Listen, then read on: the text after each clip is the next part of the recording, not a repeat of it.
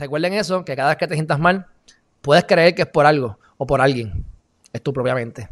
El que controla su mente lo controla todo, mi gente.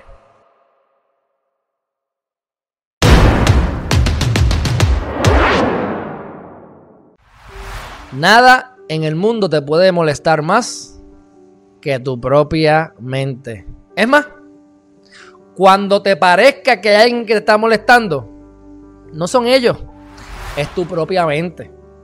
Tú tienes la capacidad de reírte de las personas cuando te gritan, o tú tienes la capacidad de molestarte.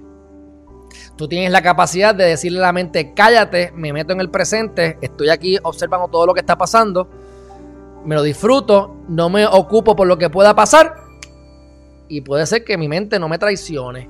Pero si estoy todo el tiempo en la mente pensando lo que puede pasar y cuando vengo a ver estoy mal acostumbrado y adicto a pensar lo peor que pueda pasar en vez de lo mejor, pues entonces te das cuenta que es tu mente la que te traiciona.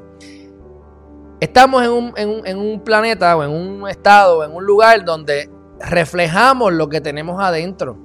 Somos espejos. Si hay algo en ti que a ti, que a mí no me gusta, es bien probable que sea algo que hay en mí que yo no he trabajado o estoy ignorando, aunque no me haya dado cuenta. Yo si lo veo, lo ataco. Pero, o sea, defectos tengo de más, por montones. Así que, obviamente, uno también se pone a veces negativo. Lo que pasa es que uno tiene las herramientas para ¡pap! atacarlo. Porque no es que uno se mantenga positivo siempre, es que uno tiene ya la rutina de que cuando identifica que estás negativo, lo hace que, que es bastante rápido. Cuando eso pasa, ¡pum! Gracias por lo que tengo. Sol, playa, arena, rico, sabroso, eh, TV, lo que sea. Mi mamá, mi abuela, la gente que me quiere. Y ya se me quitó. Y esa es la rutina. No es que yo no me voy a sentir mal, es que tengo la costumbre y las herramientas engranadas para salirme de eso. Esa es la diferencia. Porque yo me eleve espiritualmente, no significa que voy a dejar, que voy a dejar de ir al baño a evacuar. Voy a seguir yendo al baño. ¿Entiendes?